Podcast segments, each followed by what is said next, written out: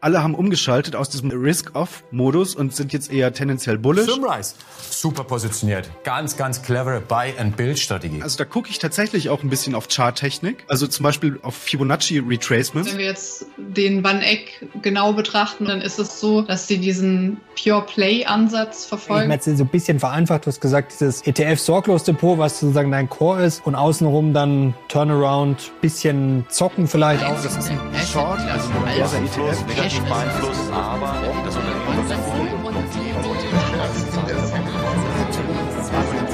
Oh my God. I am never gonna financially recover from this.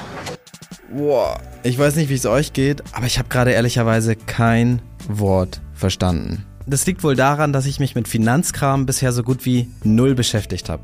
Damit bin ich aber eigentlich in bester Gesellschaft. Denn in Deutschland sind es immerhin über 70 Millionen Menschen, die von Anlegen und Investieren eher die Finger lassen. Aber okay, ich habe hier gleich mal losgequatscht, ist auch ein bisschen unhöflich. Vielleicht sollte ich mich erstmal vorstellen. Mein Name ist Jared Schmidtke, ich bin jung, Berufseinsteiger und bekomme mittlerweile an jeder Ecke zu hören, wie wichtig es ist, eigentlich heute schon an die Rente zu denken und deswegen mein Geld klug anzulegen. Digga, du brauchst Krypto, ETFs, du brauchst ein richtig geiles Portfolio. Ja, ist das so? Warum reicht es denn scheinbar nicht jeden Monat ein bisschen was auf die Seite zu legen? Und ganz ehrlich, was passiert überhaupt jeden Tag am Aktienmarkt? Wie sollte da über Nacht aus meinem Geld mehr Geld werden? Und welche Rolle spielt Psychologie bei dem Ganzen? Kann ich auch nachhaltig investieren? Auf welchen Standards basiert sowas? Um diese und noch viele weitere Fragen beantworten zu können, werde ich mich ab jetzt jede Woche mit einem Thema aus der Welt der Finanzen befassen. Dafür spreche ich mit Wissenschaftlerinnen, Journalistinnen und ganz normalen Menschen auf der Straße.